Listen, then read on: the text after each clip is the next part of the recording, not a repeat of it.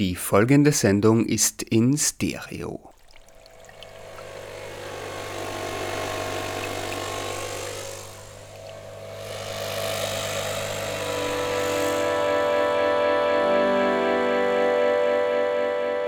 Die Gehörschnecke. Die Sendung zum Zuhören.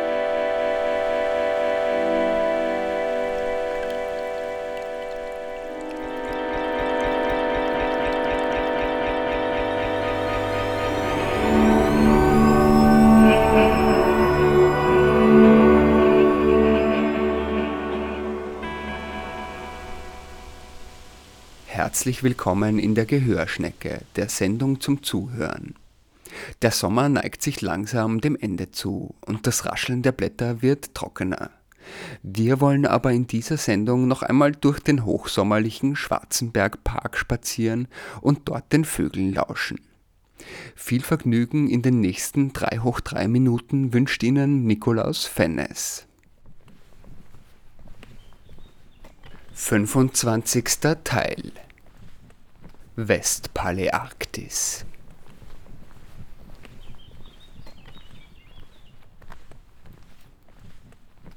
Als ich meine Schritte an jenem Tag in die Schwarzenbergallee im 17. Wiener Gemeindebezirk lenkte, hatte ich noch keine Ahnung, was eigentlich die Westpaläarktis ist.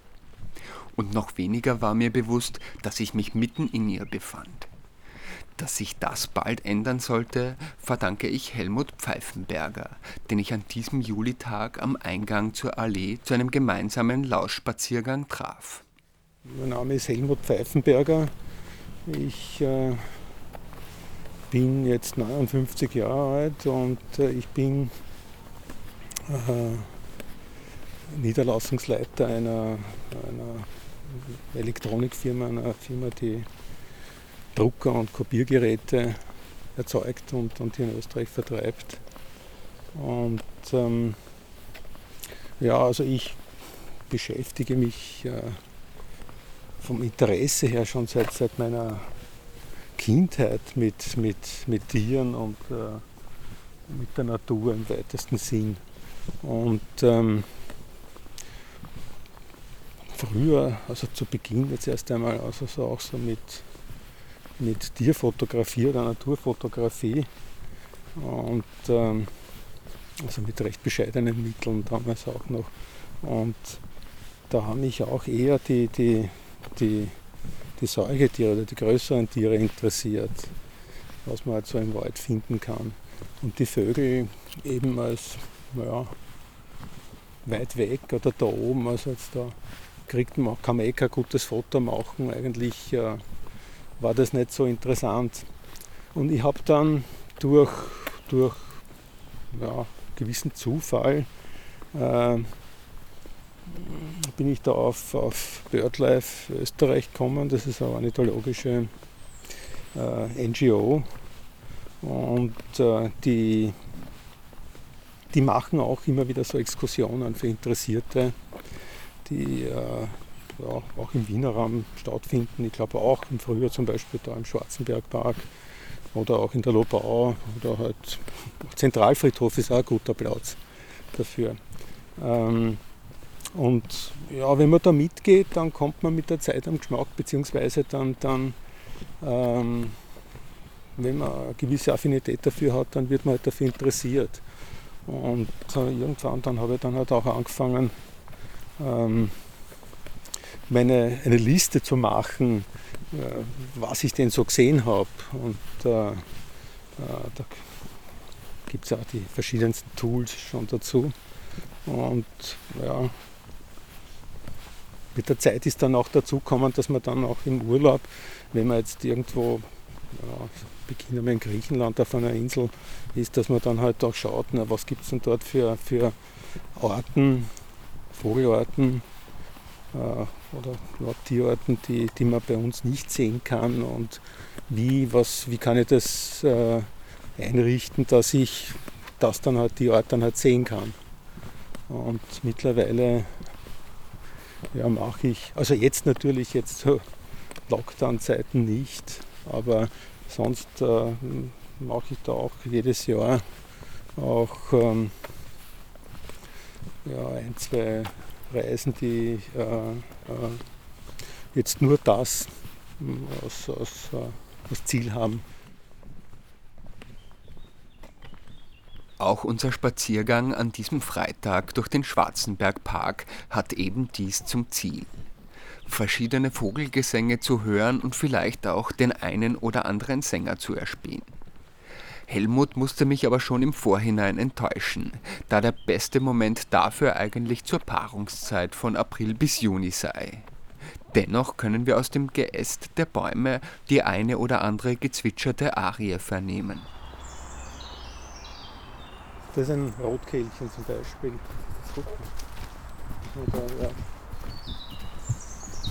Das hat ein bisschen so einen,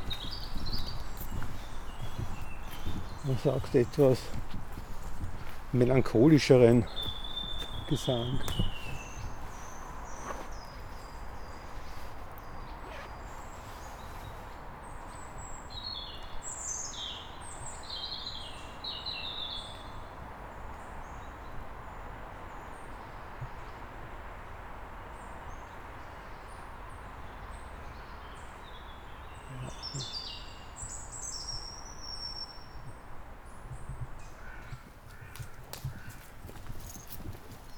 Ja, das Kra, Kra, Kra im Hintergrund, das war eine, eine Nebelkrähe wahrscheinlich. Bei den Krähen ist es ja so, dass wir äh, in Wien, da haben wir hauptsächlich, also die Nebelkrähe, das ist diese grau und schwarze Krähe. Und dann gibt es auch ganz schwarze Krähen, das ist die Rabenkrähe, die, die waren beide zusammen früher einmal als Aaskrähe bezeichnet und mit, zwei, mit diesen zwei Formen und die sind aber aufgesplittert worden in zwei Arten, weil man genetische Unterschiede gefunden hat, die das rechtfertigen. Und, aber da gibt es einen Überschneidungsbereich, der geht durch ganz Europa durch und da liegt Österreich gerade drauf, wo es auch also jetzt also von der Erscheinung her aus jetzt eigentlich nur Mischformen gibt. Aber der Ruf also ist bei beiden gleich. Aber die schauen ja ganz unterschiedlich aus, oder? Ja, ja, eben, weil es eben eigentlich Hybride sind. Aus, aus der schwarzen Form, der, der schwarzen äh, Rabenkrähe und der, der grauschwarzen Nebelkrähe. Die ähm, haben aber eben von Nordeuropa bis Südeuropa durch einen Überschneidungsbereich, der ca. 100 Kilometer breit ist. Und der geht so äh, von, von Wien bis Linz circa in Österreich. Und da hat man schon beide Formen, aber bei uns eher die, die östliche, also die, die Nebelkrähe. Und dann halt also verschiedene Formen dazwischen. Aber wenn man in ein äh, Vogelbestimmungsbuch schaut, dann, dann sieht man einmal, also da, das so im, in dem Raum, den man also die Westpaläarktis bezeichnet, das ist Europa, Nordafrika und der Nahe Osten, da kommen rund an die 900 verschiedene Arten vor. Äh, also wenn man auch alle möglichen Irrgäste dann dazu nimmt, dann geht es wahrscheinlich schon Richtung 1000 Arten.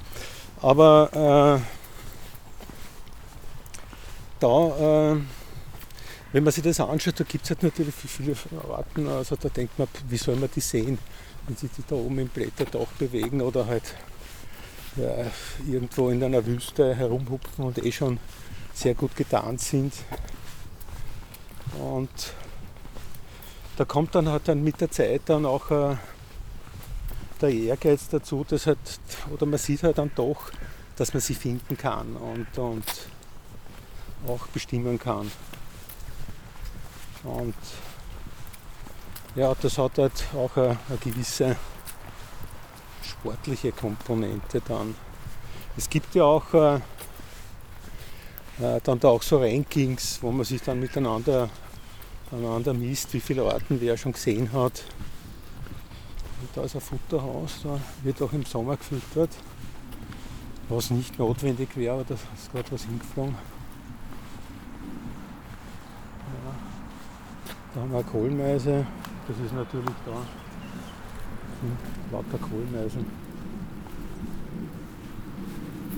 Das ist da natürlich das häufigste.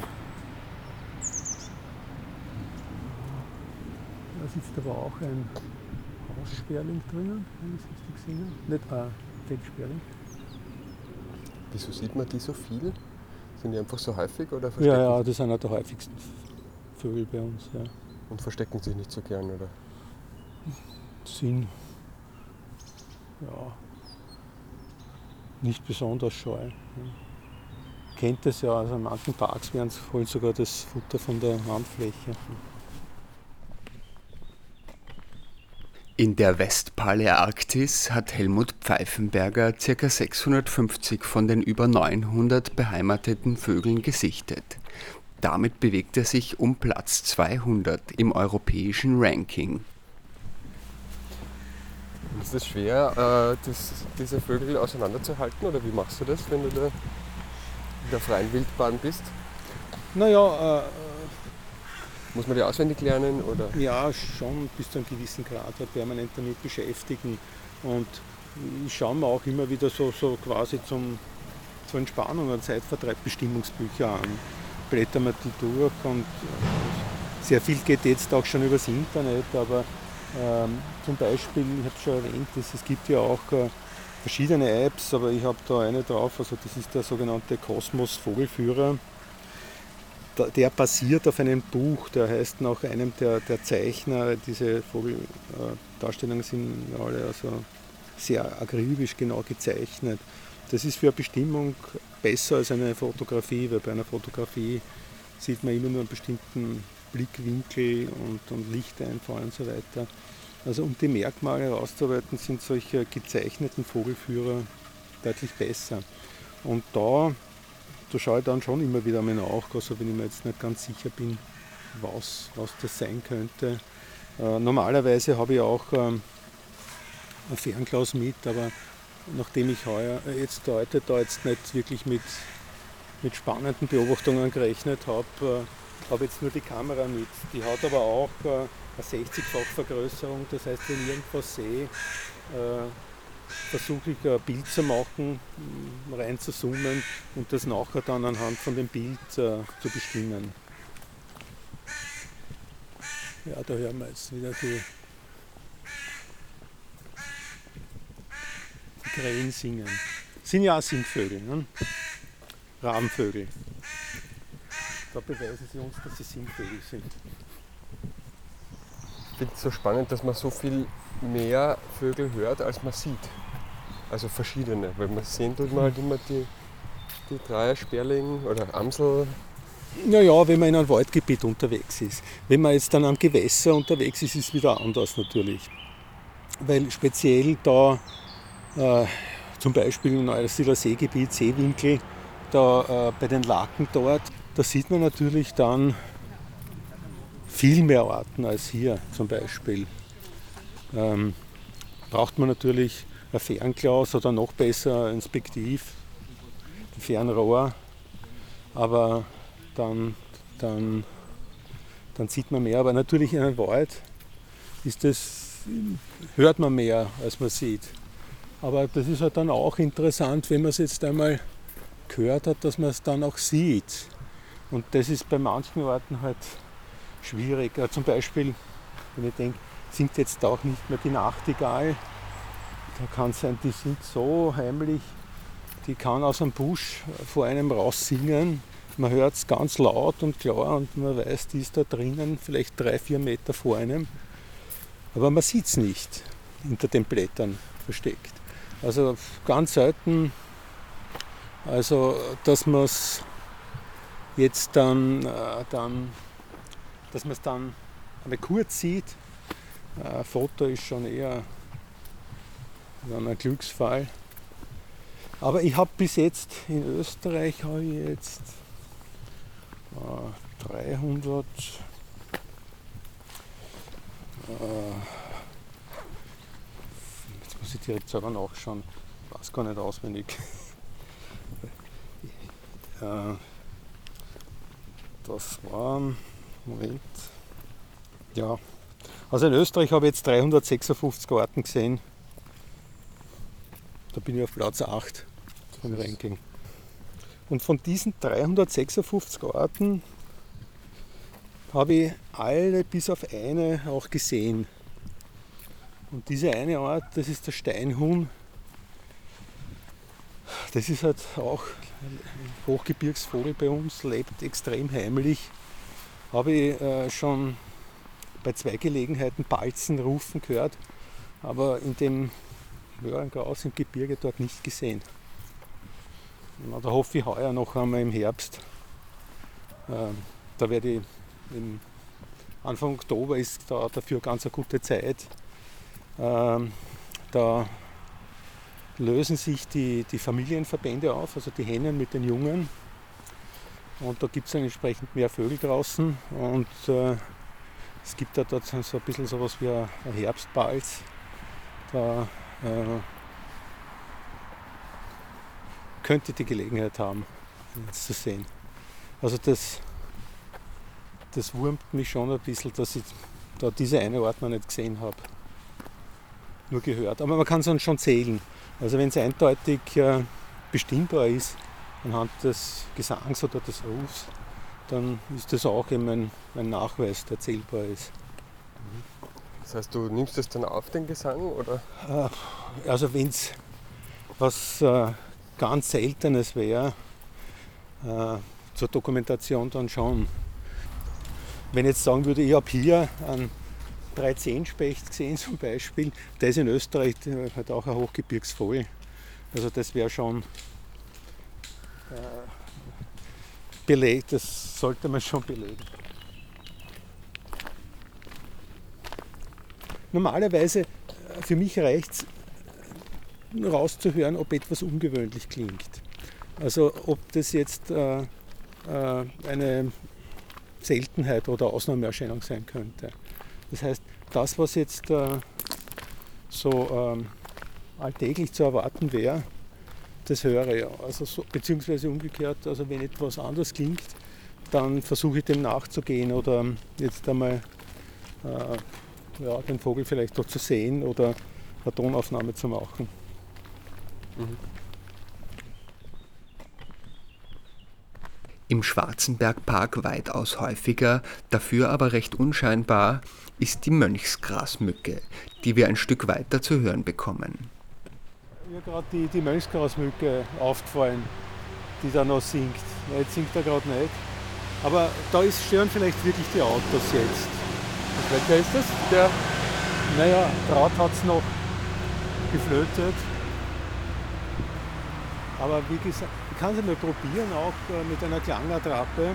Also das äh, sollte man zwar sparsam einsetzen, aber es gibt da eine App und da sind alle äh, Vögel Europa, Nordafrika und am Osten drauf und auch die, die Stimmen äh, und damit kann man schon auch ähm, vor allem im Frühjahr, also wenn sie ausgiebiger singen, die, die, die äh, Vögel auch animieren, dass sie, dass sie singen, dass sie antworten. Äh, und äh, da schauen wir mal, was damals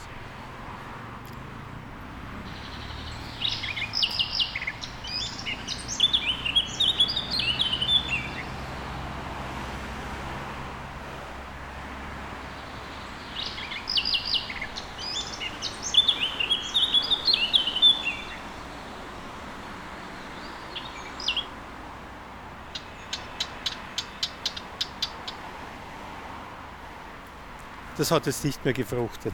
Die Leute Aber nicht motivieren. Naja, es ist eben schon spät im Jahr. Singvögel singen in erster Linie am Beginn der Brutzeit und, und dann halt noch im Laufe der Brutzeit zur Revierabgrenzung.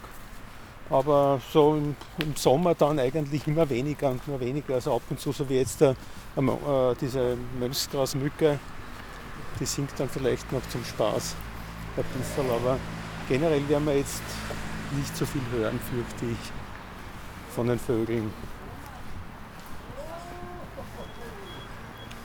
Ja, das von war jetzt auch ein Handy, ja. Mehr von den Menschen.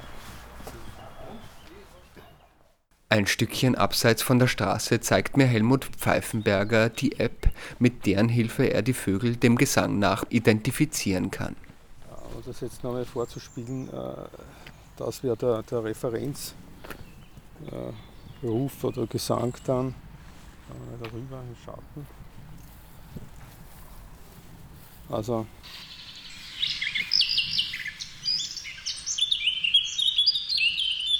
Also diese hohen flötenden Töne, das ist das, was man da irgendwie immer wieder hört. Ne?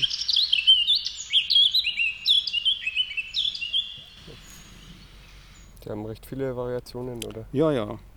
Äh, was hier auch dann zu hören sein könnte, aber ich glaube, die, die, die ist noch unscheinbarer als die Gartengrasmücke. Die klingt dann so. Aber die hat mehr sein Zwitschern dazwischen.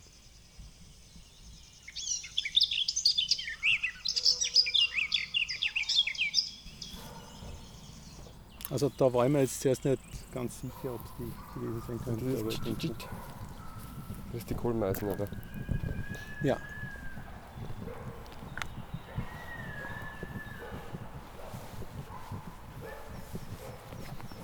Das meiste, was man jetzt natürlich hört, sind dann menschliche oder Hundertseele da dazu zu menschlichen Lautäußerungen. Ich, also ich weiß nur, dass die, die, die, die Vögel die Gesänge selbst ganz anders äh, wahrnehmen, als wir das tun. Also da gibt es ja auch so Simulationen, dass sie das selbst äh, viel langsamer hören.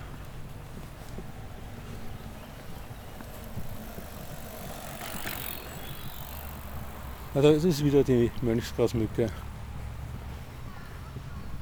Ich glaube, die habe ich schon gesehen. Äh, gehört auf jeden Fall, aber es ist recht unscheinbar.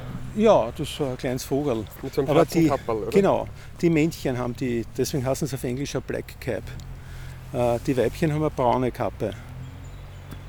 Äh, aber sonst äh, wie alle Grasmücken eher heimlich und, und äh, äh, eher unauffällig äh, im Buschwerk herumhüpfend. Und ähm, von den Grasmücken eh nur eine, die, die am, am leichtesten zu sehen ist. Da gibt es andere, die sind dann viel schwieriger und noch heimlicher.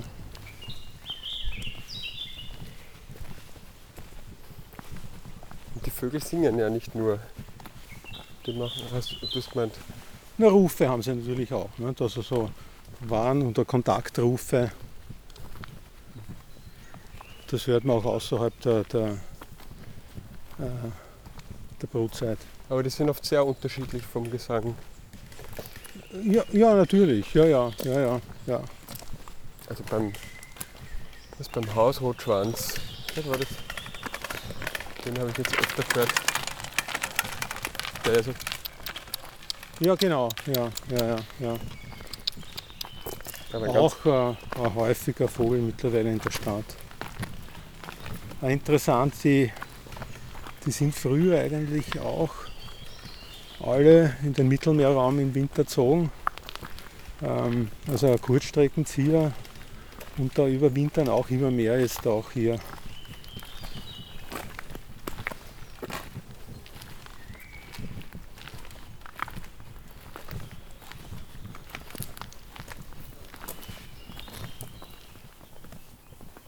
Aber ich glaube, ich habe da das eh richtig äh, beschrieben. Also man wird jetzt so Ende Juli nicht mehr viel hören.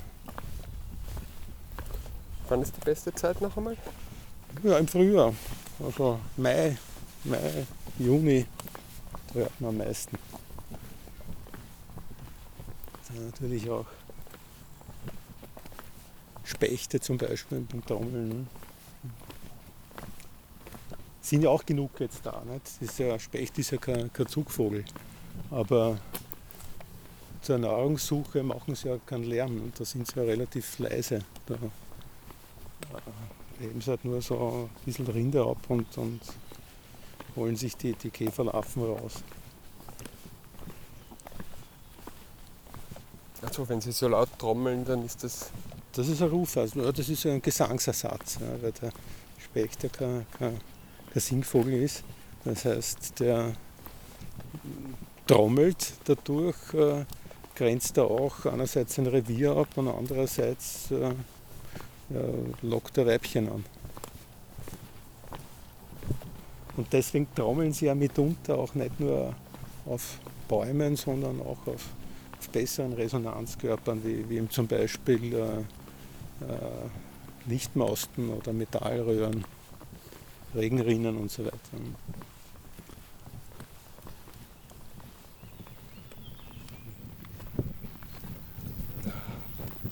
Ist dir das, also mir ist das so vorkommen in dieser Lockdown-Zeit, dass ich so extrem viele Vögel gehört habe oder Vogelrufe, die mir sonst nicht aufgefallen sind.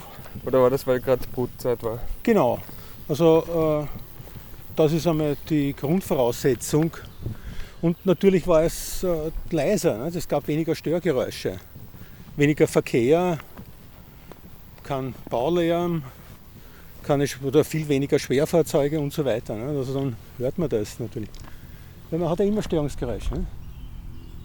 Da hören wir auch irgendein Brummen im Hintergrund.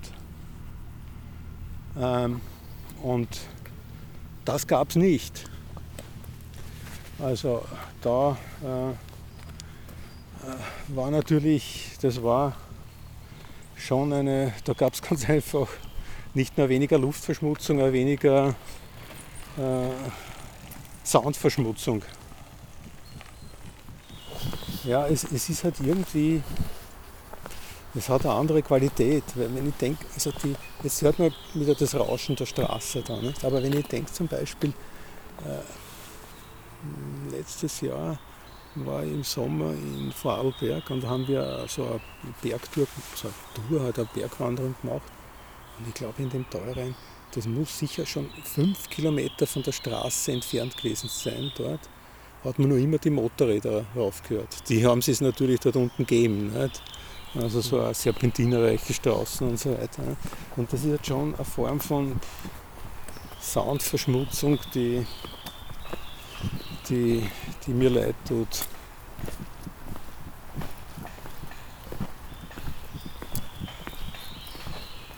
Das ist kein Specht, oder?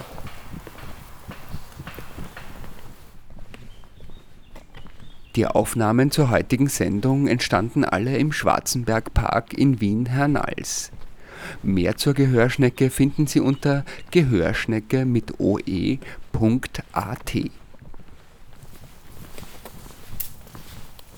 Aber ich interessiere mich für andere Orten auch, also zum Beispiel, äh, also wenn ich irgendwo, wenn ich, jetzt unlängst habe ich einmal auch im im Floridsdorfer Wasserpark einen Biber gesehen und auch auf und fotografieren können. Also das freut mich natürlich auch sehr. Oder auch, äh, ich habe auch so wie ein bisschen so zur, zur Aufgabe gemacht, alle ähm, Reptilien und, und Amphibienarten, die es in Österreich gibt, zu finden und, und äh, äh, Aufnahmen davon zu machen. Da fehlt mir eigentlich auch nur, fehlen mir nur mehr zwei Schlangenarten und zwei Froschlurche. Mhm. Das eine wäre zum Beispiel die Schlingnatter. Die ist an und für sich gar nicht so selten in Österreich. Aber dadurch, dass sie sehr heimlich ist, sehr unauffällig, ähm, ja, findet man es halt nicht so leicht. Mhm.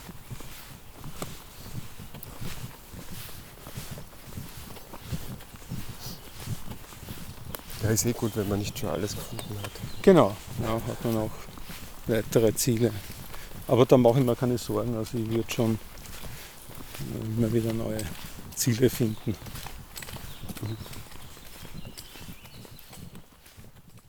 Das war's für heute. Nikolaus Fennes wünscht Ihnen noch einen geruhsamen Tag. Bis zum nächsten Mal.